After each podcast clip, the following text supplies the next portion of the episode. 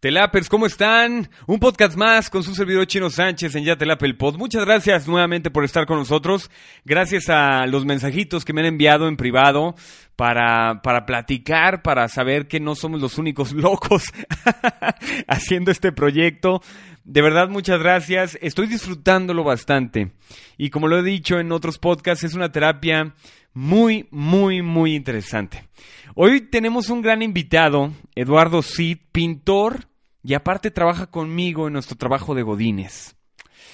Qué bonita plática.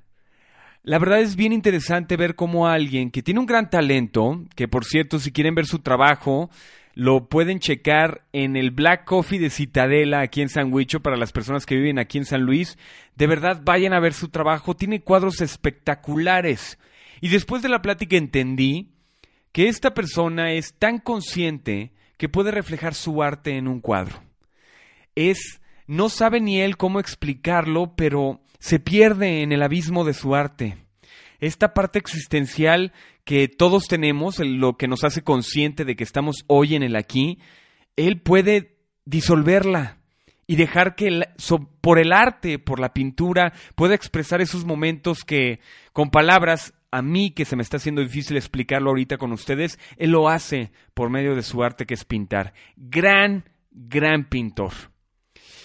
Eduardo Cid lo conocí y la verdad es que lo conocí en mi trabajo Godínez y somos dos personas que venimos de otro mundo, que entramos al mundo Godínez por, por cuestión mental, por relajación mental y nos encontramos con una particularidad muy interesante en nuestras pláticas por la mañana y lo platicamos en el podcast. Es interesantísimo ver cómo conectas con una persona que en tu vida has visto y que sabes que no solo vive igual que tú, es decir, expresa la misma filosofía, sino que tiene la oportunidad también de encontrar otras vías para mejorar su arte.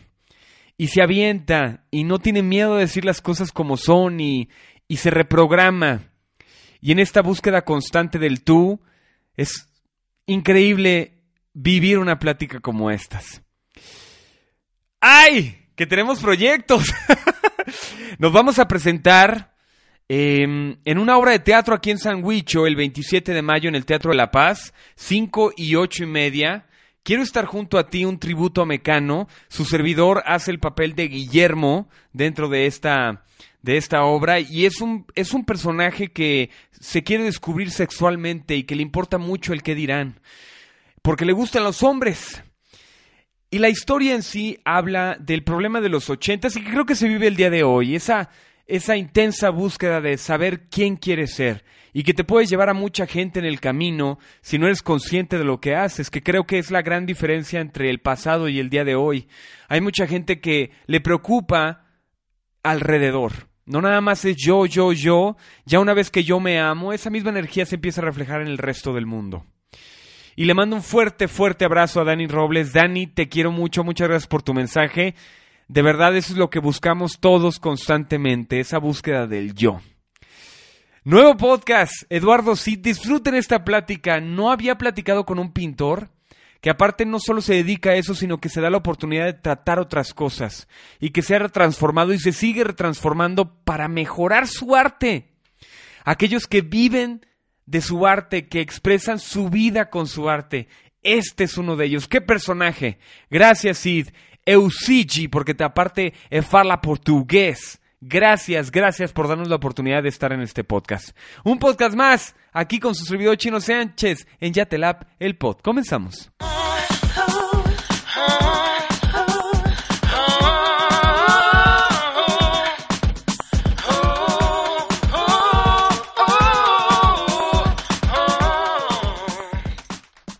Te van a tomar unas fotos, güey.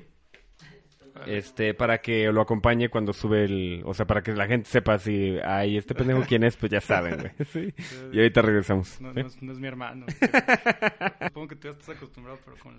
¿Sí te impones? Sí, como que tienes todo rígido, no sé. A ver, vamos a probar sonido. Ahí me escucho muy bien. Yo creo que estoy hasta un poco alto. Sichi.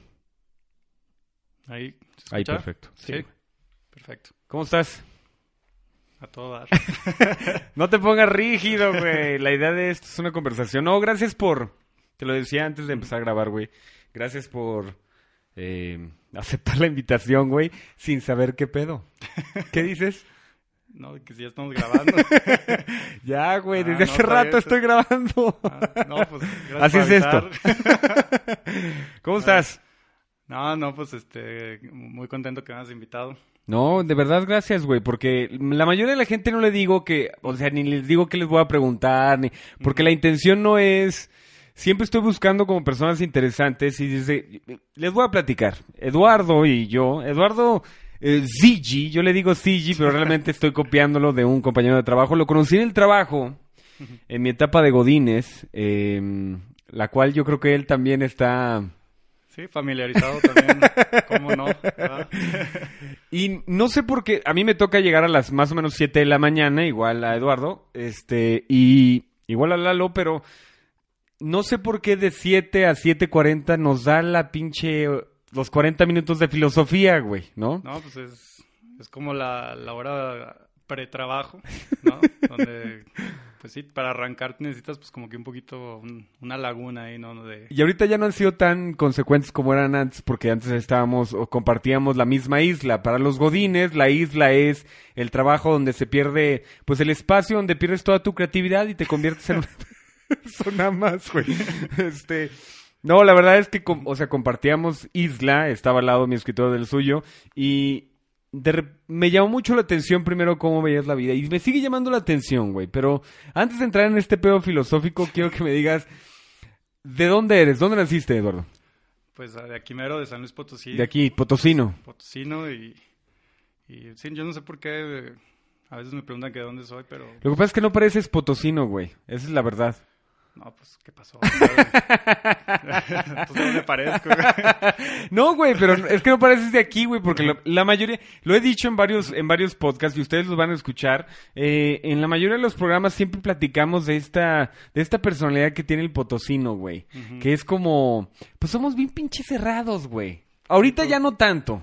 O no sé cómo tú lo veas. Pues ya la fama ya es, o sea, ya no las ganamos. Sí, ¿verdad? Y ahorita como que pues, pues ya es la, como dicen, la fama y échate a dormir, ¿no?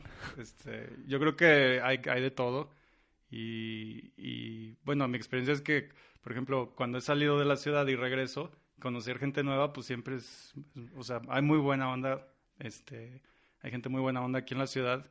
Y yo creo que sí tenemos esa fama. y Pero, ya- güey, eso no pasaba antes. O sea, antes llegabas y sí sentías que había... re- Bueno, todavía se siente, pero ya hay mucho... A mí me sorprende, y lo tengo que decir para la gente que pueda escucharnos de fuera de San, Lu- de San Huicho, que seguro son muchos, güey, porque somos muy pequeños. Este...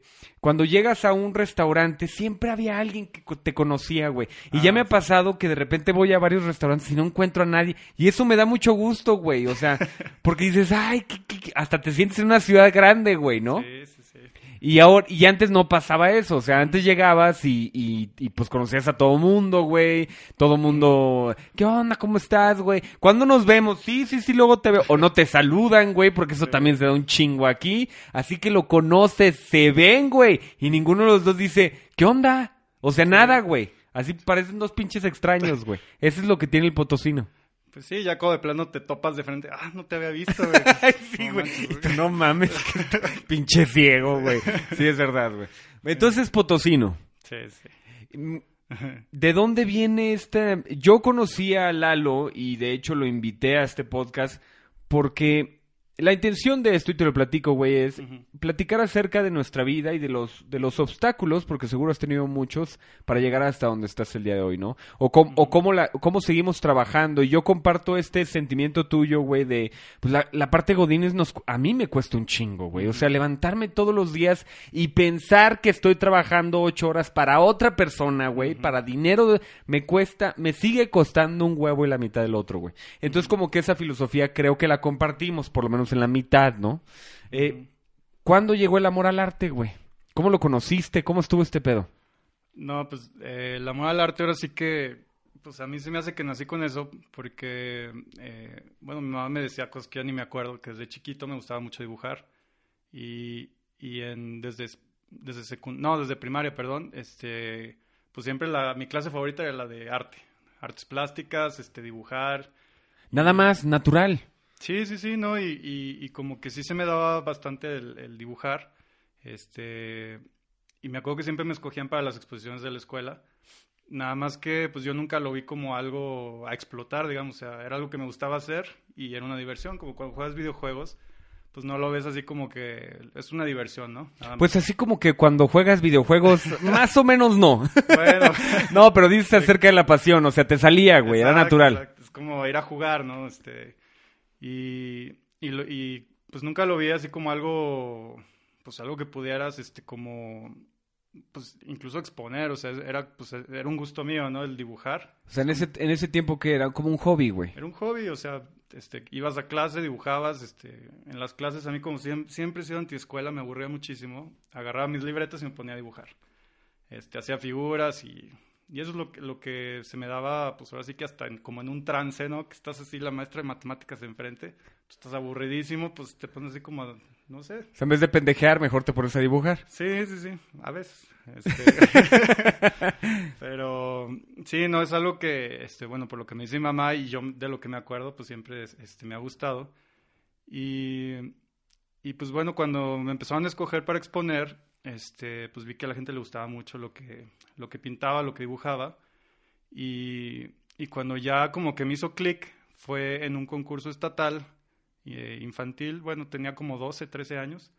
Este, ahí quedé en segundo lugar, que pues yo digo que estaba vendido porque el primer lugar estaba horrible ese, ese dibujo.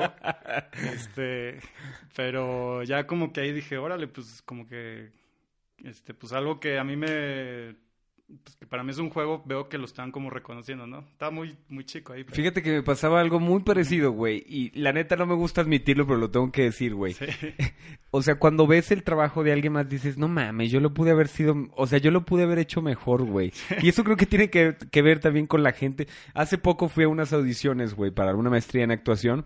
Y me quedaba sorprendido cómo tanto talento se deja afuera, güey, ¿no? Por la objetividad de una puta persona, güey. O sea, eso me estresa bastante porque no solo le quitas la oportunidad a gente talentosa o que pueda hacer algo, güey, pero ¿dónde, o sea, cómo yo puedo razonar, güey, que bajo lo que tú ves, güey, según tu experiencia de vida, güey, tú vas a definir mi, o sea, tú formas parte de mi decisión, güey, ¿no? Estoy yo en este pedo de, de, pues, hacer lo que hasta donde uno le toca, ¿no? El resto, pues, no es tu pedo, pero cuando tocas eso, güey, por ejemplo, cuando presentas tu arte, ¿qué tan objetivo es recibir la crítica, güey? Porque, pues, te llegas a preguntar, pues sí, pero es como el pinche vestido este que lo ves azul o lo ves ah, blanco, güey. O sea, es la percepción de cada quien y en el arte eso es súper subjetivo. Bueno, en todo, pero en el arte como que se marca más, ¿no? Sí, no, totalmente, este... Eh, yo creo que el arte, a mí lo que me gusta es que no es competencia. O sea, tú puedes dibujar algo y, y si lo haces realmente con, como, con pasión, por así decirlo, no es una palabra muy fuerte, ¿no? Pero si es algo que realmente te nace, que es genuino, eh, tú estás expresando algo de tu interior, diga, por así decirlo, una em, emoción. Y eso para mí no lo puedes comparar con nada, ¿sabes? O sea, es, es, eh, es algo que es único y que si tú lo, lo expresaste y lo manifestaste, va dirigido al público. O sea, todo lo que tú, lo que tú expresas a través del arte este, es porque tiene una necesidad que satisfacer. Tal vez tú no eres consciente de eso, pero alguien que vaya pasando y lo vea, tal vez le, le, le diste sentir algo y ya eso es el puro propósito del arte. Entonces aplica que cualquier cosa puede ser arte, güey, mientras mueva a la gente. Yo creo que si es, es algo este, que nace de ti genuinamente, sí. Ahora, que si te vas a poner, ah, es una florecita por, nomás por, para hacerle al Dalí, pero ni, ni me interesa en nada, pues ahí estás este, eh, no es genuino, no, no, no hay sentimiento detrás de eso. y creo que sí se nota, ¿no? Cuando ves una obra de arte, no solamente ves la pasión del artista, sino que te hace sentir algo, o te hace pensar algo, güey, o te hace, no sé, hacer una retrospectiva personal de algo por esa misma obra que estás viendo, güey. Exacto, es, eh, es que el arte puede ser desde, pues yo creo que han visto el arte abstracto, que son puros colores. Hay gente que dice, pues ahí como que agarras nomás, los salpicas. Siento que el pinche arte abstracto es como, es como en México en la pobreza, güey. O sea, ya nos damos el lujo de definir la pobreza entre el más jodido y el menos jodido, güey.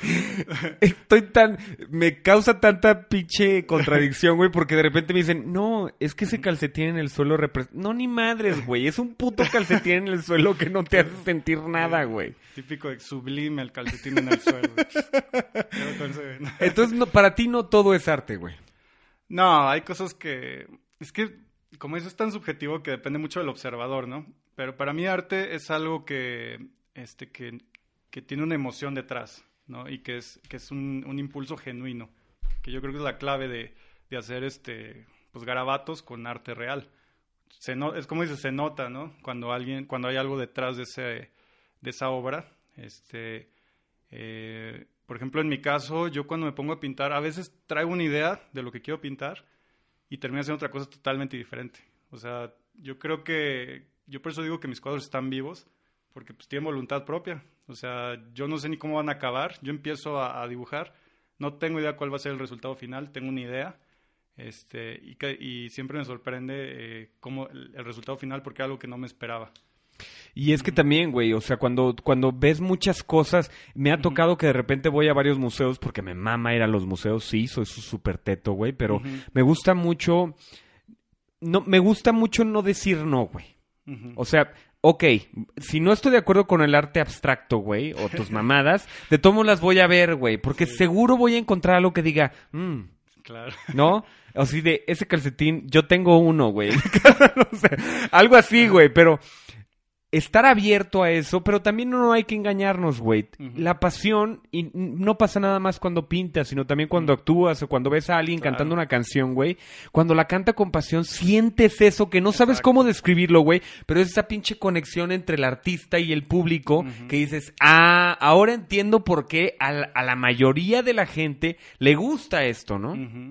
Pasa como, como, no sé, con Juan Gabriel, a mí me tocó ir a verlo al palenque ya grande, güey, el güey ya no cantaba, güey. O sea, parecía una gorda gritando. Y la gente se conmovía, güey, ¿no? Porque yo creo que atrás de ese artista estaba toda esa historia de las cosas que, las canciones que le recordaban a esto y a esto y a esto durante tu vida. Y él pudo entrar a esa perspectiva de tu vida para poder enriquecerlo un poco más con su arte, güey. Sí, no, totalmente. Como dices, de, este, y Juan Gabriel en especial, él era un, artista que, que, lo que más te jalaba de su arte era eh, ese sentimiento, ese desgarre, ¿no? Como dices, tal vez ya, al final ya la voz ya no la tenía tan bien, pero esa... Pero, güey, la gente se para. Sí, Aplaudían, güey. Yo, ¿por qué le aplauden si no cantan, no, güey? Entonces volví a investigar porque no me voy a quedar como el pendejo que el, pinche eh, Grinch que no le gusta a Juan Gabriel cuando a todo México lo adora, güey. Entonces empecé a escuchar todos los discos y el disco de Bellas Artes. Dices, ah, ahora entiendo todo, güey, ¿no? O sea, este güey no solamente, no, no era su voz lo importante, era la pasión en su arte, güey. Claro, y las letras, este, algunas desgarradoras de, de sus propias experiencias. Entonces, te digo, ahí hay un sentimiento genuino detrás, ¿no? Que yo creo que es la diferencia entre, entre cosas, pues, que, que pues nada más lo hacen por hacer, por, por, por pues por crear algo así como de que se me antojó y otra cosa es este como una, una, un impulso, una comunicación este, a través de las emociones y eso plasmarlo en una obra, ¿no?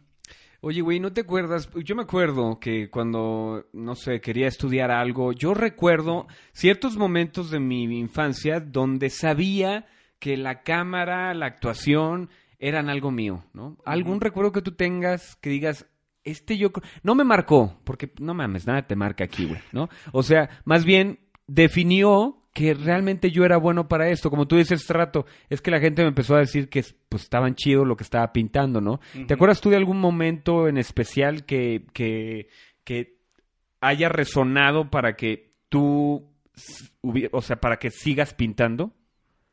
Sí, no, claro, este, bueno, eh, como te decía, desde chico, pues bueno, como que veía que a la gente más o menos le gustaba, a pesar de que, pues bueno, un, dibujo de un niño de 10 años, pues no es así tan impresionante, pero como que, volvemos a lo mismo, transmitía esa, esa emoción, ¿no? Que es un niño que pueda transmitir a este, eh, algo así. Mis, mis obras eh, la, la, la, gran parte de ellas están llenas como de vida. Y es, eh, por ejemplo, el cuadro que, bueno, la pintura que, con la que yo quedé en segundo lugar, este, era una selva con muchos animales y yo veía que a la gente lo que le, movía mucho era como toda esa vida que se reflejaba ahí, ¿no? O sea, como en un madrazo de color, güey. Sí, sí, sí, y a pesar de que el león pues estaba todo mal hecho, ¿no? pero, pero, pero transmitía, ¿no? Este, y bueno, regresando a tu pregunta, eh, me acuerdo una vez en el TEC de Monterrey, en, la prepa, este, pues otra vez en las clases de pintura, que pues yo esas, a pesar de que a mí nunca me gustó que el profesor me dijera cómo hacer algo, este, yo siempre inventaba mis propios métodos, mis propios colores.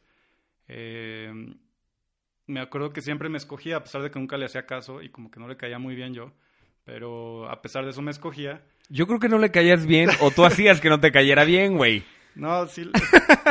Es, que nunca me ha gustado que, me quieran imponer. ¿De dónde viene la renuencia a las reglas, güey? Sí, no lo sé. no, no, no, es que sí es superior a mis fuerzas. Este, pero bueno, a pesar de, eso, de que el profesor podía escoger a quien quisiera, este, escogía mis cuadros y yo ahí como que me, como que sí capté de que, de que el talento se abre camino sin importar de que si le caes bien o mal o, o sea, va más allá, ¿no? O sea, esto vale la pena exponerlo este, por la calidad que tiene, ¿no? Y no sé si, si tiene que ver, y no sé si es para excusarme de eso, güey, porque yo también soy muy renuente a las reglas. Me cuesta mucho trabajo que alguien me diga qué tenga que hacer, güey. En todos los aspectos, güey. Entonces mi manera de justificar esta pinche renuncia a las reglas es la creatividad, güey. Es que la creatividad no tiene control, güey, ¿no? Porque si no, no es creatividad. O sea, no, puede, no podemos estandarizar algo que tiene que fluir, güey, ¿no? Eso es lo que de artista a artista entendemos, pero ¿por qué crees que la renuncia de ti a las reglas sea algo que puede ser hasta una constante, güey, que podamos trabajar? No, en definitiva es este, algo que, que pues, sí es un exceso, porque este, pues una cosa es que no te guste, otra cosa es que de plano... Te valga madre, ¿no? Sí, o sea, es Contreras, ¿no? Que un rebelde sin causa, pues no, tampoco. Eh, sí he aprendido, he aprendido a, controlar como que esa... Porque antes era como un patrón automático de que si te, dicen esto y tú, ¿no? A pesar de Mi madre es cabrón. Pero es negro, güey. No, se ve rojo y me vale madre. Era algo, pues, ridículo, ¿no? Y me dice mi mamá que desde chiquito, este... Yo regañaba a las maestros porque me decían que qué cosas tenía que hacer. Te cae de madre, güey. En kinder. No seas ma... ten, ten, tantita madre, Eduardo, por favor, chingado. No, y... ¿Y, por qué, güey? ¿Por qué crees que venía ese? ¿Era una forma de, no sé, de levantarte, un niño revolucionario en kinder, güey? No, yo creo que era más bien este que, a mí siempre me ha gustado sentirme como libre de, escoger y de hacer lo que quiera, ¿no? Este, pero las reglas pues también te ayudan a, tener este cierto control, digo, tampoco se trata que estén entonces en anarquía total, ¿no? entonces, eh, eh, no, no, no estoy, no digo que sean malas, lo que no me gusta es que la gente como que se quede dormida y no siga a sus instintos y a, sus pasiones eh, por, por esas mismas reglas, ¿no? Está cabrón lo que acabas de decir, güey, porque lo hemos platicado, de repente digo, oye, levántate, güey, y ves a todas las personas trabajando y dices, chingao, o sea, ¿por qué? ¿Por qué, güey? ¿Por qué creamos esto para el ser humano? Para controlarlo, güey, porque parece control, aunque no... Y, y sí entiendo la gente que dice, ay, pero yo no me siento controlado, o sea, yo trabajo por el dinero. Sí, pero hay algo que te controla, ¿sabes? O sea, y, y entiendo mucho esa creatividad, pero ¿cómo la haces para lo reflejas en tu arte, güey. O sea, todas estas, porque puede llegar a ser hasta frustración, no digo, no sé ahorita, pero en el transcurso de tu adolescencia pudo, pudo haber llegado una frustración para escapar de ese tipo de control que la misma sociedad te da, güey. Pues yo, yo creo que sí. Este, y yo creo que todos, mira, para acabar pronto, creo que todos tenemos un artista dentro. O sea, todos tenemos algo, este, algún talento, algo que, que somos buenos y, hay gente que no lo ha descubierto, pero de que lo tenemos eso es fijo. Y yo creo que cuando tú te encuentras eso que te gusta mucho hacer, es como una escapatoria a, pues a veces a la sociedad antinatural que tenemos. Entonces, eh, yo creo que todos somos en parte un poco rebeldes a cómo, a cómo se nos exige que tenga que ser las cosas hoy en día. Eh, cuando, cuando tú sigues una pasión, cuando tú sigues algo que a ti te gusta hacer, eh, estás simplemente siendo libre, ¿no? Estás haciendo lo que realmente te gusta y eso, si ves, eh, te, cuando tú estás actuando o cuando tú estás haciendo lo que te gusta, te llena de energía, ¿no? Sí, a huevo, sí. No es como el trabajo que, híjole, tengo que... Y, y un Te café para sientes vivo, güey, ¿no? Esa es la parte en la que dices, te sientes vivo. Exactamente, es, es, es la diferencia, que lo que te gusta hacer te da energía, lo que no te resta, ¿no? Eh, y bueno, a veces tenemos que, eh, pues, trabajar para pagar las cuentas, ¿no? Achú. Sí. Este, pero lo importante es que no, no descuides esa parte porque eso nutre tu, tu alma, te hace sentir vivo, ¿no? Es, es, imagínate que todo el día sea, o sea, que toda tu vida, sea día tras día, sea algo que no quieres y que no te gusta. Y que aparte no, no te des ese espacio para que tú puedas eh, expresar, pues yo digo que son necesidades eh, pues de tu pura esencia, ¿no? El que digas eh, manifestar o, o, hacer eso que me puede ser incluso, este, no digo que tengan que ser todos artistas, este, cuando digo que todos somos artistas es porque todos tenemos un talento. Es como dicen que Messi es un artista del fútbol, pues bueno, él es deportista, ¿no? Pero eh, él es un deportista, todos pueden ser en tantos ámbitos, hasta un plomero que es bueno en su trabajo, pues él es un artista de la plomería, por así decirlo, ¿no? Oye, y también como decías, no se trata de ser rebelde nada más, porque sí, güey, ¿no? Sí. Pero en una sociedad como la mexicana, lo platicaba en otro podcast con, con otra invitada, es difícil ser rebelde con una familia como la mexicana. Y me explico, güey, ¿no? Sí. Yo a mis 32 años, güey, acabo de librarme del, del, del verdugo de mi madre. Y no lo digo, mamá, te amo, güey, pero no, o sea, no en el sentido eh, peyorativo de la palabra, sino A veces la familia es el mejor, el mejor regalo que te pueden dar y el mejor impulso para hacer algo que te gusta, pero también puede ser tu peor Judas, ¿no? ¿Cómo llegar a ser rebelde? Porque viene la sociedad transformándose y los papás te dicen, es que tienes que comer, cabrón. o sea, tú dices, no, quiero ser artista, güey, voy a ser pintor. Ah, ¿y de qué vas a comer? Pues de eso, chingao, ¿no? ¿Cómo le haces para, para, qué tanta influencia tuvo y tiene tu familia el día de hoy, güey? Sí, no, pobre de mi mamá, ¿eh? ¿Qué tal la relación con tu jefa, güey, con tu mamá? No, mi mamá es, este, yo creo que ha sido el más grande impulso. Y, y digo pobre de ella por, por las angustias que le, le he pasado, le he hecho, pa- este, he hecho que pase, ¿no? Por esas angustias, porque, pues sí, que de repente un día llegas y, ¿sabes qué? Voy a renunciar a todo y me voy a dedicar a pintar. A huevos. Imagínate, pobre, de- como mamá, dices, mi hijo, pues ahora pues, ser un hippie ahí en el centro, en la calle. No, este, no, sí, eh, pues, eh, por ejemplo, desde adolescente, desde niño hasta mi adolescencia, pues sí me entraron unas ideas medio locas de repente. Ya después, pues como que te, este, ya cuando tú te quieres independizar, empezar a buscar eh, que tú te puedas mantener, pues empiezas a madurar, pero ojo, nunca dejando de lado, pues lo que te gusta hacer, ¿no? ¿Cuál es la idea más loca que te pasó, güey? Y que, haya de- que, o sea, que hayas, que hayas batallado por ella, ¿no? Digo, porque no todo fue mirar sobre hojuelas y tu mamá te decía, ay, sí, mijito, renuncia a todo, no hay problema, ni madres. No, hubo, hubo batallas, güey. Sí, ¿Cuál es la más representativa? No, pues yo creo que esa definitivamente que, que le dije que yo me quería dedicar nada más a pintar, este, y lo hice, o sea, y me valió madre.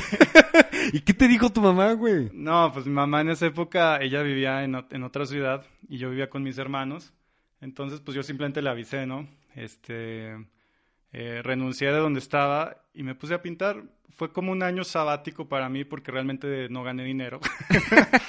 pero, pero la experiencia no la cambié por nada. O sea, este, fue una época donde experimenté lo que es la escasez en cuanto a recursos, cosa que nunca había experimentado en mi O vida. sea, tu mamá te dijo, chingón, pero ni madres que te voy a mantener. Exactamente. Ok, ok, ok. Este, por ejemplo, mi súper era una bolsa de arroz y una cebolla, por ejemplo, ¿no? O sea, eran Puta, ¿qué decías, güey? Mientras decías el arroz, todo por el arte, todo por el arte, güey. No, bueno, este... nunca- ¿Cuántos años tenías, Eduardo? que sería como unos 16. O sea, estabas chavito, güey. Sí, no, o sea, pues ya no, o sea, sí, más o menos. No, sí, no mames. A los Sí, 16 sí. todavía en México estás chavito, güey. Sí, sí, sí, este, no me acuerdo exactamente, pero por ahí, ¿no?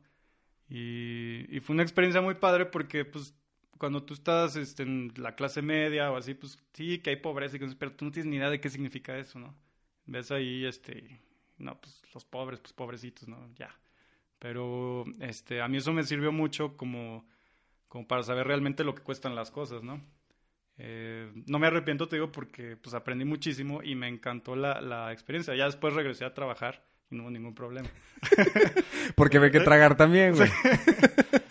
este, eh, pero no, la verdad es que sí, algo que me gusta, que me ha gustado, por ejemplo, de mi experiencia de vida es que no, no me ha dado miedo probar las cosas. Este, también una vez abrí una tortería con mi mejor amigo. Ninguno tenía ni, ni la menor idea de cómo hacer, abrir un restaurante. De Ni cómo cortar el pan, güey. Nada. Este, y, y estuvo muy divertido. o sea, terminamos quebrando, pero te digo, lo que, lo que importa es la experiencia, ¿no? Estaba leyendo ahorita un blog, güey, exactamente de eso, de disfrutar, de dejar de pensar en el futuro. Lo hemos tú y yo platicado, güey, pero Sí. nos enfocamos todos los pinches días en pensar qué va a seguir. Y de hecho, hasta, hasta tu misma estructura social te forza a seguir pensando así, güey, ¿no? Sí. O sea, te casas. ¿Y para cuándo el niño? Ta madre, me acabo de casar, güey, ¿no? O está estudiando prepa. ¿Y qué vas a estudiar? Estoy estudiando, chingao, ¿no? O sea, esta inconsciencia de querer seguir pensando en las cosas que no han sucedido, güey. Sí.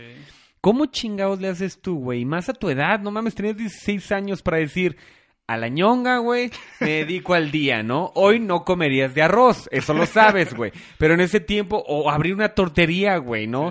O sea, te da las experiencias, pero yo siento, porque tengo, mi hermano más grande, güey, es el más, es la persona más, eh, dice las cosas cuando tiene que decirlas, pero a veces dirías, chinga, ¿por qué no te quedas callado un ratito, güey? O sea, no quiero escucharlo, ¿no? Y ellos, pues que nada más estás brinque y brinque, cabrón, ¿no? O sea, y aún así, la gente cree, y me ha tocado, güey, que de repente vives del esfuerzo de alguien más, ¿no? Sí. O sea, te cuelgas de la ayuda económica de tu familia, güey, del apoyo de algunos hermanos, cuando ya tienes que decir, pues también está chingón que quiera vivir así, güey, pero si quiero vivir así, pues también tengo que hacerme responsable de esto que no me gusta tanto, ¿no? ¿Cómo encontrar el balance, Lalo? Eh, pues mira, yo creo que lo que sí es fijo es que siempre le des tu eh, su lugar a eh, pues esas cosas que, que, como decíamos, que te dan energía, que disfrutas hacer, lo que sea que fuere, puede ser deporte, arte, este, no sé, lo que, lo que a ti te, te da esa satisfacción de que estás aportando al mundo, ¿no? Eh, aunque sea una persona, aunque sea, no sé, si, si te llegas a ser muy famoso, lo que sea, pero con que tú impactes a una persona, yo creo que ya estás haciendo una diferencia, ¿no? Y, y ese sentido de, de, de hacer diferencia en el mundo, yo creo que es lo que nos da satisfacción, ¿no? El, el que no sientes que tu vida como que se está desperdiciando en un trabajo de oficina, ¿no? Y, y el balance yo creo que está ahí, o sea, que dices, bueno, eh, aceptar la, la situación, tampoco estar peleando porque lo es muy desgastante, el que siempre estás como a contracorriente, ¿no? Entonces dices, bueno, necesito este, dedicarme a algo que me dé, algo que me dé dinero para poder mantenerme, eh, pero Para no ser una responsabilidad de alguien más, por lo mínimo, ¿no? No, claro, yo creo que es muy importante no ser una carga para nadie. Eso no es ser independiente, eso es ser pendejo, güey, ¿no? Sí, o sea, sí, claro. Y, y también estoy convencido que, que si, o sea, si tú eres constante en haciendo algo de calidad, eventualmente te llega el éxito, ¿no? Está cabrón. O sea, está chido cómo se escucha, güey, pero sí está muy cabrón. Entiendo perfecto lo que dices, güey.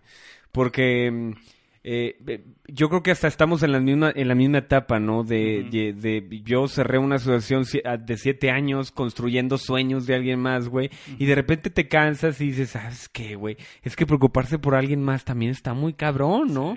Y regresas otra vez contigo y dices, ¿y ahora para dónde chingados le doy, no? Y resulta que lo que te quieres dedicar, pues, hace siete años que lo hubieras empezado. Entonces vuelves a empezar.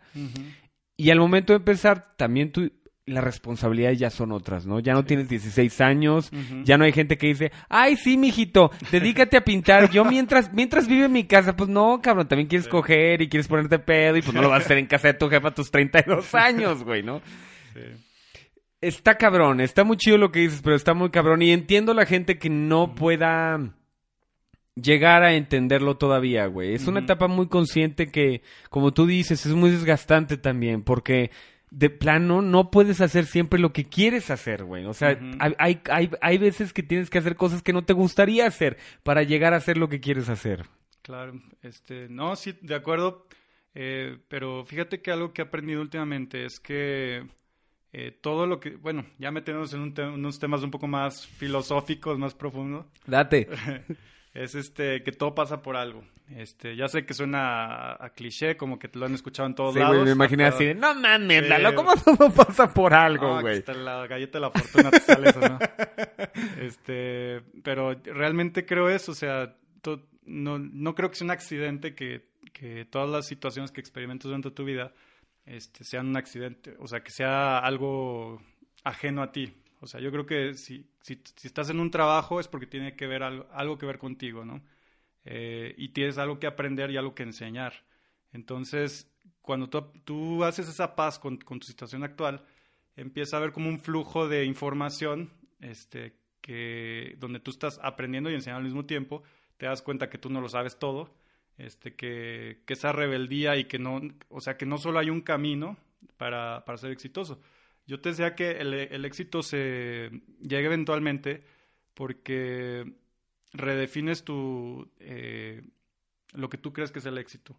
Todo el mundo cree que es llegar a ser súper famoso o que ser multimillonario, este, pues no tener que trabajar o no sé, este, dar autógrafos, qué sé yo, ¿no?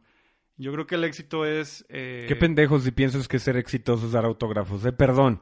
Lo tengo que decir, no me lo puedo quedar, no, bueno, pues... No, digo, que, que, que, corto de mente eres, la verdad, perdón, pues, perdón. si nadie te lo ha dicho, ya lo escuchaste. no, no, no, es que veo que, que, bueno, no puedo generalizar, pero que la tendencia de la gente es que, pues, quiere eso, quiere o ser, este, multimillonario, que no está nada mal, ni, ni digo que esté mal, o sea, qué bueno este, que tengan ambiciones, ¿no?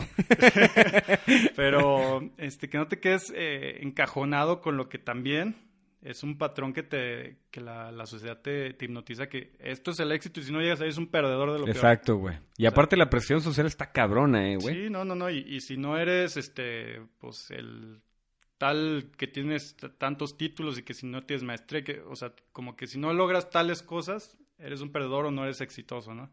Entonces, eh, y he aprendido yo a, desprenderme de eso, este, pero no, no, del, no de la manera en que no quiera eso o que no lo busques, sino que ya no depende tu valía y tu bienestar de eso.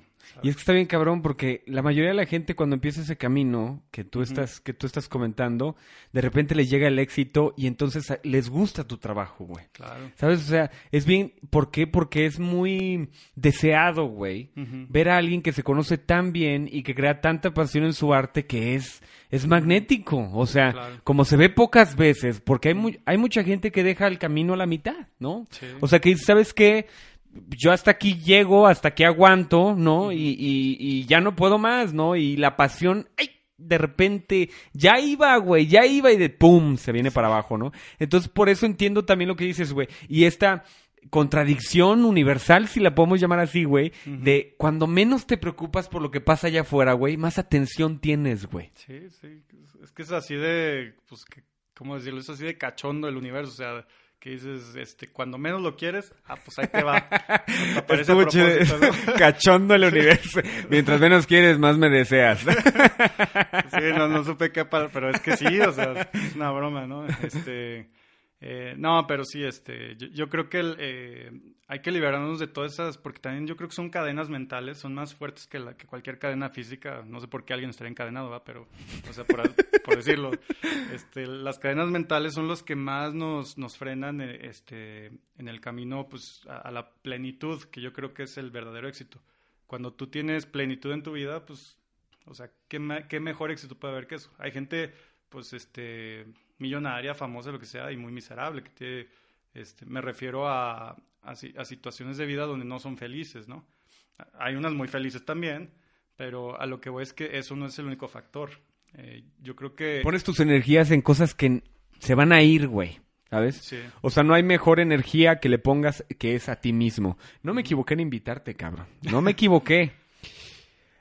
Pero nos saltamos bien cabrón a la parte filosófica. A ver. Y yo quiero saber de dónde viene esta parte filosófica.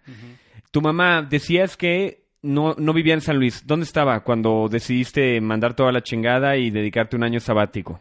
Ah, ella por trabajo se tuvo que mudar a Querétaro. Aquí, pues, quedaba muy cerquito también. Sí, está este, como 40 minutos aquí. Sí, no, y dos horas, ¿no? Ah, perdón, pensé que en helicóptero, ah, güey. Se me olvida que tú estás en millas, ¿no?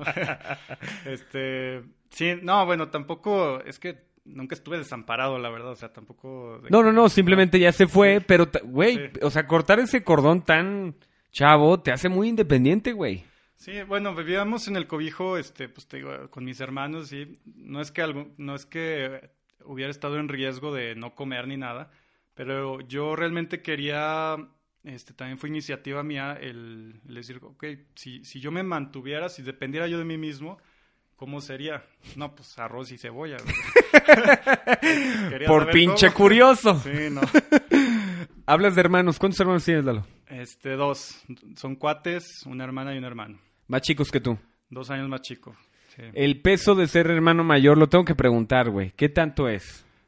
Pues yo la verdad no me daba mucha cuenta, pero este a mí me, como que me abrió los ojos un día que mi mamá me dice una vez que mi hermano se enfermó y estuvo muy grave, este que, que, que me admiraba y que le gustaba como mi manera de pensar y así.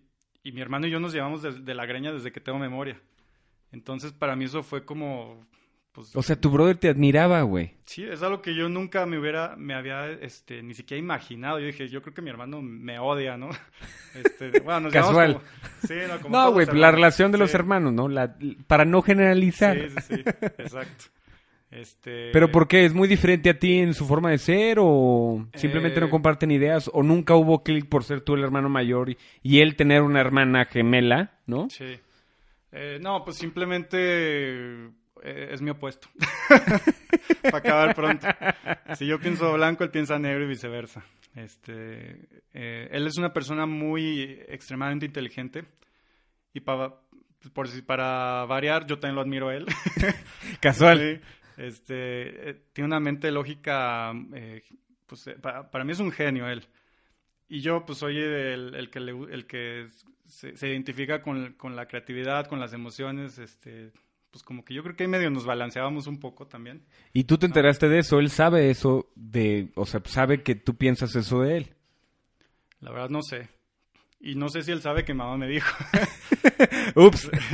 Pero bueno, o sea, lo que te decía es que a mí no me cayó el 20 de lo que era ser un hermano mayor hasta ese momento que dije, este, pues sí, es como, si- como si yo viera, no sé, a mi, a- tal vez no a mi papá, pero pues sí, este, tu figura, eh, pues a seguir que tienes en primera mano, ¿no? Que tienes en tu casa. Eh, sí, que realmente eres la figura paterna, ¿no? ¿Tu papá dónde está en todo este rollo? Eh, mis papás se divorciaron este, cuando éramos chicos. ¿Cuántos años tenías? ¿Te acuerdas? La verdad no, pero, pero fue pues preadolescencia, yo creo. Puta madre. Sí. La, el me- la mejor etapa, güey. El, en el punto justo, ¿no? este, y sí, ¿no? Pues quedamos, este, nos fuimos a ver con mamá y la verdad es que la pasábamos muy bien, ¿eh? Este, yo tengo muy, muy buenos recuerdos de, de mi infancia, de mi adolescencia, este, mis hermanos, por lo que he escuchado también. Este, mi hermano como que él era muy cerrado y realmente no conocemos mucho de, de su pues de, de sus emociones o, de lo que realmente pensaba de las cosas porque pues se cerraba mucho a nosotros. Este, él ahorita vive en Alemania y, y sabemos- de repente nos escribe por ahí. Este, pero sí, yo la verdad no, no sé, nunca tuve certeza de lo que él pensaba de sí. Te digo, pues para mí fue una sorpresa y cuando mi mamá me platicó eso, ¿no? Este, pero sí, en definitiva, yo creo que pues los que son eh, hermanos mayores tal vez ya se dieron cuenta que pues sí son un ejemplo para, para los que están abajo. Aunque no lo quieras, ¿no? Sí, sí, sí, es algo... Les toca ver lo que estás haciendo y cuándo la cagas y cuándo no. Sí, o sea, y más si, si tú eres el que, o sea, si tú te titulas, si tú este, eres ex- exitoso, como que marcas la pauta para que tus hermanos este, vean que es posible y que, y pues les pones la, la barra alta, ¿no? O sea, dices, ok, pues se puede hacer aspirar a más o no sé.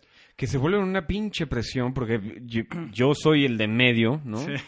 Y mi hermano más grande que ahorita está en Monterrey, el cual le mando un abrazo, eh, sí, es, sí, es, sí es presión, pero no, no necesariamente de uno, sino de, de tus familiares, ¿no? Sí. O sea, ves a la mamá que llora cuando se titula, güey. Y eso, no, quieras o no, te, como tú dices, te pone la vara alta. Dices, güey, o sea, esto le causó mi hermano grande a mi jefa. Sí. Espera que se, que se entere que no me quiero graduar, güey, ¿no?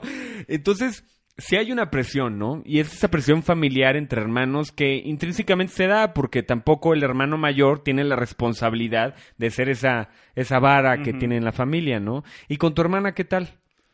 No, con mi hermana, este, pues de hecho, bueno, ella vive en Estados Unidos, pero ahorita está de visita y, y ella es lo que hace, o sea, se va y de repente viene por temporadas aquí con nosotros. Bueno, se queda en casa de mi mamá y yo las visito todos los fines de semana. Y no, la verdad es que es una chulada. Me la paso muy bien, nos llevamos muy ¿Por bien. qué crees que hay esa diferencia, güey? ¿Por qué no puede suceder eso con tu hermano? Pues no sé, como que.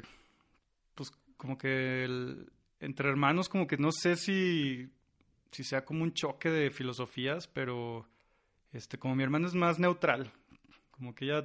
Pues sí, o, o- me da el avión. O le vale madre Sí, lo que dices, nada para no entrar en pleitos, güey. Sí, no, este. No, es que es, es muy sangre liviana, mi hermana.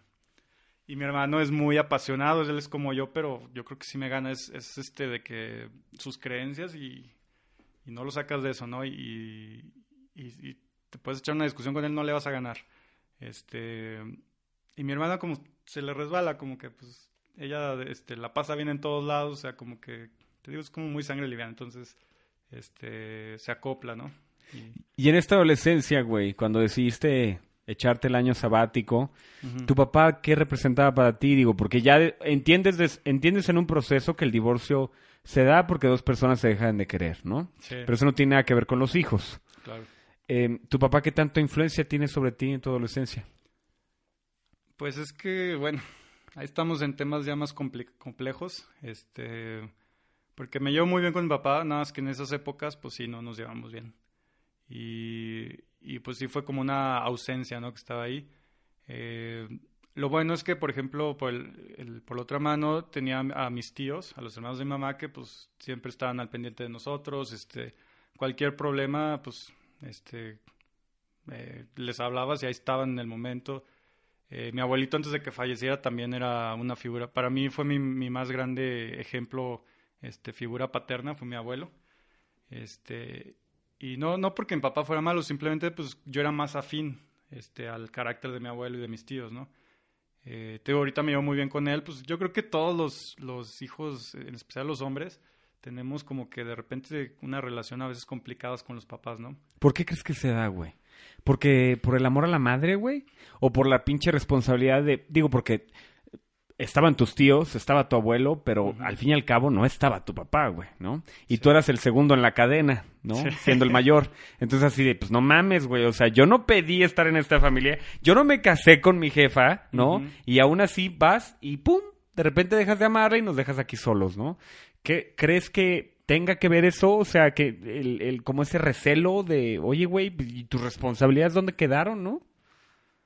Pues yo, o sea, sí, obviamente todo eso yo creo que a cualquiera le afecta, este, eh, pues como hijo, ¿no? El, un divorcio, a unos más que otros, eh, pero pues en definitiva sí te moldea emocionalmente de alguna manera, ¿no? Este, ¿Hasta dónde te tocó a ti, güey? ¿Qué tanto, ¿Qué tanto te cayó el... Pues no solo el 20, güey, sino... Pues hasta dónde influyó, ¿no? En tu, en tu, en tu personalidad. Pues sí, o sea, como que sí te influye en el aspecto de, pues como de sentirte apoyado, respaldado, ¿no? Porque tu papá, o sea, pues sí, mi mamá siempre estuvo ahí, pero pues bueno, tú como hombre, pues sí esperas que, eh, como que esa guía, ¿no? Es- es sen- sentir ese apoyo de tu papá, ¿no? Este, eh, y más cuando pues él es el, el- la cabeza, el que produce, el que tiene su empresa, no sé. El macho alfa, ¿no? Exacto, digamos, este, que tú, que tú te sientas respaldado por tu papá, pues yo creo que es una, es algo que te da mucha, pues confianza, salud emocional, este, de encarar al mundo, ¿no? Y, pero al mismo tiempo, pues tú tienes dos, dos sopas, o pobrecito de mí, o salgo adelante, Sí, ¿no? o te victimizas o para adelante. Este, y yo creo que a mí todo lo que me ha pasado no, no puedo más que sentirme agradecido porque incluso las cosas malas me han hecho crecer, son las que más me han, me han hecho crecer este, en cuanto a conciencia, en cuanto a filosofía de vida. Este, y te digo, ahorita con mi papá me llevo muy bien, nos llevamos muy bien. Hoy este, entiendes por qué tomó una decisión así. ¿Has platicado con él de eso? Digo, porque tienes la oportunidad, güey. Yo, por lo general, eh, acabo de empezar terapia hace como un año, Sí, seis meses, y, Y mi, mi padre falleció cuando yo tenía 15 años, güey.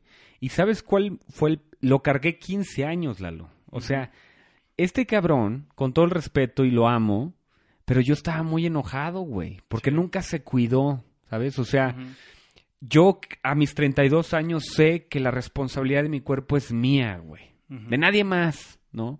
Y si alguien me dice que estoy enfermo y me vale madre, chingón cuando no tienes responsabilidades, güey. Entonces, me, me generó mucho, pues realmente fue odio, güey, al saber que hoy ya lo digo con toda la serenidad que me lo permite, pero me costó 15 años entender que no estaba mal odiarlo por esa razón, ¿no? Porque cuando falleció todo el mundo decía, no es que tu papá eh, era la neta, no hubo una sola persona, una en la puta faz de la tierra, güey, que me dijera, es que tu papá y yo nos peleamos y lo mandé a la chingada y me caga. Nunca, nunca, güey, nunca. Entonces era más cabrón porque no solamente la sociedad me decía, es que es súper buen pedo tu papá, güey. O sea, era un ángel en, el, en la tierra.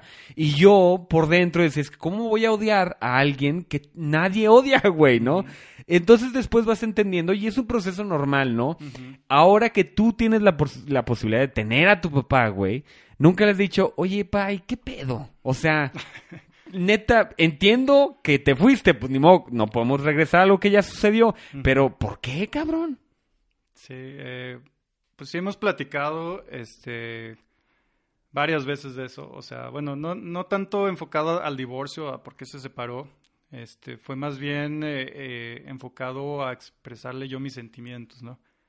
Al principio no había mucha respuesta, este, pues, ahora sí que genuina, o no sé cómo decirlo, o sea, como que era medio yéndote por las ramas, ¿no? Este, y fue una época donde nos distanciamos mucho.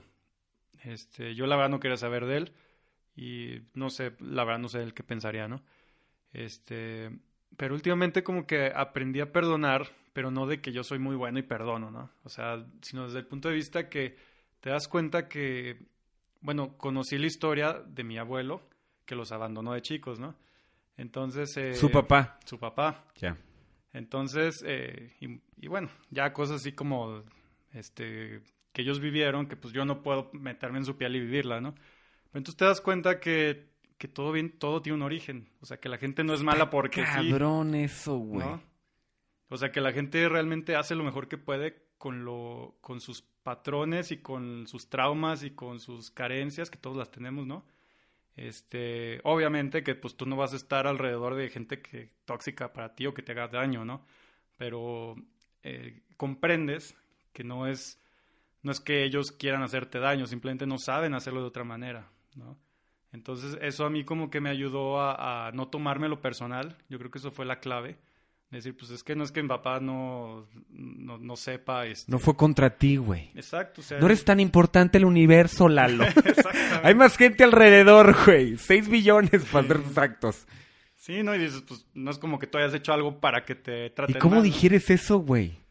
Digo, porque al fin y al cabo es tu jefe, güey. Sí. Es tu papá, güey. Y tú eres su hijo, ¿no? Sí. Y más allá de que haya siete billones de personas en el mundo, tú sigues siendo su hijo, nada más. No, claro. Claro, este, eh, tú, tú, lo vives en carne propia en, como una agresión personal, que dices, pues mi papá no me peló, no hizo esto, aquello, o a mí me hubiera gustado que fuera así.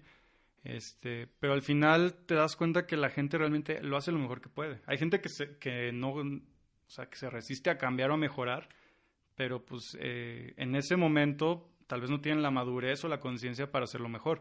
Cuando tú te das cuenta que, que las personas nunca es personal contigo, sino es por sus propias carencias internas, entonces te digo que llega ese como perdón, que no es perdón de que te perdono porque, porque yo soy un santo, no.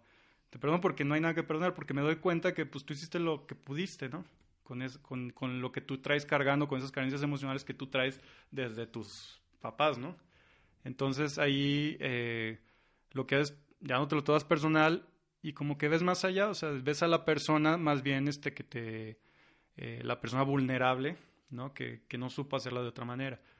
Eh, no, no, digo que hay que aguantar maltratos ni nada, ¿no? Este, simplemente que no es personal, que todo tiene un origen y tú no tienes tampoco por qué quedarte en lugares o en violentos, ¿no? Y en tu caso, un abandono no fue hacia ti, él se abandonó a él, ¿no? Pues él con, o sea, con sus, con sus cosas, este, pues simplemente no, no supo valorar lo que tenía. Pero quien sale perdiendo ahí, pues eres, eres tú, porque te, te, pierdes de una familia unida, de, de, todo lo que... Porque pues realmente este, no... Eh, nunca fueron, gracias a Dios, nunca tuvimos este problemas... Eh, pues ahora sí que esos de TV y Notas. o sea, son cosas realmente... Chingona tu referencia, güey. No, es que ves cada cosa de repente. ¿Por qué la lees, güey? No leas esas cosas, claro. Entiendo que hay que estar en todo, pero no mames, al límite, está en tantita madre. no, es un decir, hombre. Pues este... Pero sí, no, no o sea, no, no, es el drama de una novela, ¿no? Exactamente, o sea, no, no, hay unos casos que sí son realmente tragedias, este, también ahí aprendes a dar gracias, que dices la familia que tuve, a pesar de sus carencias, dices gracias porque no me tocaron otras cosas, ¿no? ¿Y qué eh, tanto le agradeces a tu abuelo, güey, que haya entrado el quite? Eh, mi abuelo, pues... ¿Qué representa para ti tu abuelo?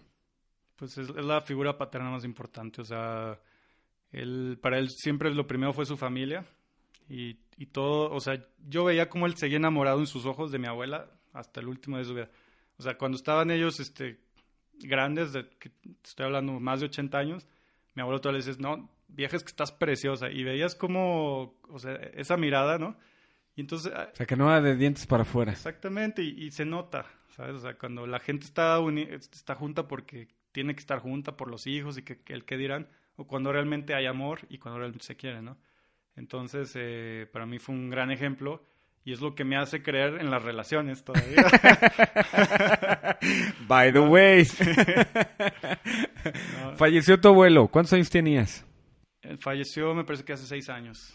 Seis años. O sea que tenías... 24, más o menos. 24 años. ¿Qué tal fue el golpecito? Eh, sí, obviamente fue pues como un golpe emocional muy, muy fuerte, pero al mismo tiempo, este pues siento que ya tenía una madurez eh, emocional yo, de entender que pues... es finito el pedo. Todos venimos aquí un ratito nomás. Y ya sabías que era tu abuelo desde antes de que fuera la figura paterna, ¿no? O sea, sabías que iba más adelante que tú, que algún día se iba a ir. Ah, no, total. Y, por ejemplo, mi abuelita que todavía está con nosotros, este, eh, pues, hombre, las de las personas que más quiero en el mundo, sé que algún día no va a estar. Y eso pues, es algo que tenemos que aceptar. Mi mamá también, o sea... Todos vamos para el mismo lugar, güey. Sí, sí, sí. Entonces, este, si bien son, son cosas que, que te duelen y que vas a extrañar pues con todo el alma, pero eh, cuando tú haces como esa paz de que sabes que así son las cosas, este, pues se vuelve como algo no tan traumático, ¿no? O sea, como una transición, obviamente lo extraño y, y me gustaría este, pedirle algunos consejos. Oye. Híjole, abuelo, ¿sabes qué es que esta morra nomás no? sí, no, este... Pero, no, pues te digo, este... Eh, he encontrado como que esa paz a través de, de las situaciones traumáticas que he tenido.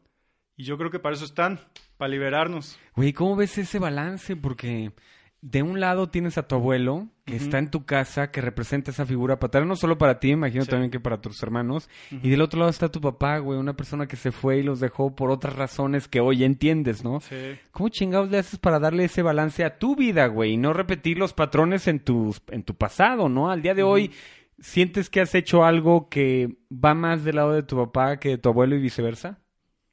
No, pues yo creo que tengo un poco de pues no, ni siquiera solo de ellos, o sea, de, todas las personas que han estado muy cercanas a mí durante los años de vida que tengo. Eh, pero en definitiva yo creo que me, identificaba más con mi abuelo. Con tu abuelo. Sí, y, con mi papá tengo muchísimas cosas y te digo... ¿Qué tienes de tu papá? ¿Qué te das cuenta hoy? Eh, pues que no me gusta batallar. Aguas. Sí, no, es, peligroso. Pero a la vez tienes a tu abuelo que amó a tu abuela hasta que falleció, güey. Sí, no. Está cabrón, ¿no? Sí, eran como totalmente diferentes, ¿no? Diferentes de, eh, modelos seguir. Eh, pero te digo, yo creo que lo que nos hace repetir la historia es como el, el juzgar y el aferrarte a que yo no quiero ser como mi papá. Claro, güey. Hombre, pues todo eso... Todo depende de ti, güey. Exacto. No, es, no está en tus genes, no te pareces a él. Puta madre, ¿cuántas veces me dijeron, es que estás igualito a tu padre? Mira, hasta te enojas igual. Y yo, cabrón, no soy mi papá, güey.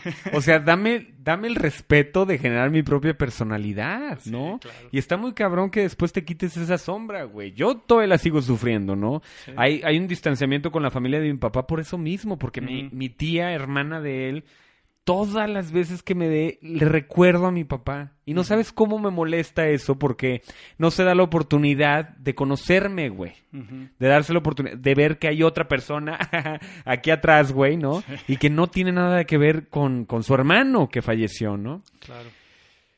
¿Cuándo decides irte? Porque sé que te, sé que viajaste, ¿no? ¿Fue también, crees que tuvo que ver, fue antes o después del fallecimiento de tu abuelo? No, fue antes. Fue antes. Sí, sí, sí. ¿Por qué decidiste irte? ¿Qué te llamó la atención? Me lo han dicho, los que vivimos en San Luis lo reconocen, es un rancho muy chico, ¿no? Y que requiere más cosas, güey. Y el mundo está allá afuera y también está muy chiquito. ¿Qué hizo que te fueras y a dónde te fuiste? Eh, bueno, primero me fui a Brasil y ese fue por un intercambio. Este, eh, de los, bueno, de los Rotarios, habrá gente que lo conoce. Es un intercambio muy, pues sí, sí es famoso, la verdad, es una organización internacional. Y como lo dice el nombre, intercambio, tú te vas y se viene alguien de allá. ¿Y por qué Brasil? Pues ahí me tocó. por malas calificaciones, porque... Pero ahora entiendes por qué Brasil. ¿Qué te, qué te dio Brasil? No, es, es que, pues como buen potosino yo me quería ir a Europa, ¿no? Claro. Entonces, este, les daban los primeros lugares a los que mejor calificaciones tenían. Yo, pues, la escuela, ¿no? Entonces, eh, pues a mí me tocó. Y doy gracias a Dios que me tocó. Porque si no, no hubiera conocido este, esa experiencia que a mí me cambió la vida. Yo, yo era uno antes y después de irme a Brasil. Porque allá aprendí... eh, fui a una ciudad que se llama Santa María, que es una ciudad este, pues, chiquita, como de 300 mil habitantes. Eh, que, pues bueno, Brasil es como México más o menos en las poblaciones. Pues 300 mil es chiquito, ¿no? Sí, es chiquito, sí. Y es una ciudad universitaria y ahí aprendí cómo la gente eh, vivía feliz con, o sea, con, tampoco decir tampoco, no llegué ahí a África, ¿no? Pero, este, ¿Sí es un gen, güey, del brasileño estar contento por todo? ¿O es un estereotipo de alguien que no ha ido a Brasil? yo creo que todos tenemos un estereotipo muy equivocado porque yo lo tenía antes de irme a Brasil. Yo me imaginaba que era una jungla con, pues, gente ahí en taparrabos bailando casi casi. No, tampoco, pero, Te van a madrear. no, exagerando. Ay, pues, como México que dice sí, que todo el mundo trae sombrero, güey. En un desierto horrible, ¿no? no, estoy exagerando este, pero sí, realmente no conocía lo que, lo que era Brasil. Y, y para mí me cambió la vida porque pues yo venía de, pues en la mera etapa de la pubertad, donde tú te sientes el centro del universo, ¿no? Y que soy lo max. Llegas allá donde pues allá no está tu mamá o tu papá que te van a dar, que cumplan tus berrinches, ¿no? Allá te acoplas a lo que hay. Y además, en un idioma que no conoces, yo no estudié portugués antes de irme ni nada, entonces llegas y a ver cómo te comunicas. Gracias a Dios son similares. Entonces algunas palabras pues hay más o menos este, con señas y, ya después te vas aprendiendo. Pero lo que más me cambió fue que yo venía de, de un mundo muy materialista, este, eh, pues sí, o sea, el típico Sí, potosino, ¿Qué carro ¿no? tienes? ¿En qué escuela Sí, sí, sí. estás? No, no tu potosino, yo creo que típico mi rey mexicano, güey.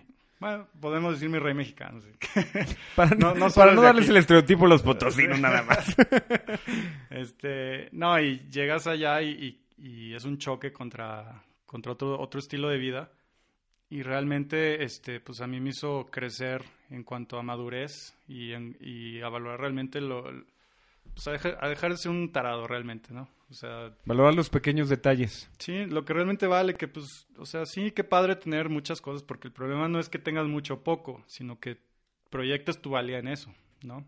Entonces, el problema es eso, que tú te sientas que vales menos o más por lo que tienes. Eh, y ahí aprendí que no, o sea, ya la gente, te, o sea, no te conoce y te tratan como familia. Eh, todo el mundo es muy, muy alegre, muy cariñoso, por lo menos en mi experiencia. Y, y pues un año estando allá, viviendo pues este una vida muy diferente a la que a la que estaba acostumbrado aquí, pues me, me enseñó mucho, este, me abrió los ojos, ¿no? Y te das cuenta, pues cuando sales de la burbuja de San Luis, Que hay un mundo allá afuera. y que, que hay gente que no te conoce.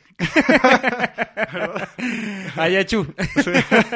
No, bueno, me refiero cuando estás en la escuela, güey, que te, ¿no? Oye, ¿el arte qué representa para ti, Lalo? Teniendo todas estas experiencias, sé que tienes un trabajo porque yo trabajo contigo. Oye, ¿el arte qué representa para ti? ¿Qué es en tu vida? El arte, pu- pues, La pintura más bien, que sé que es lo que te gusta hacer. sí.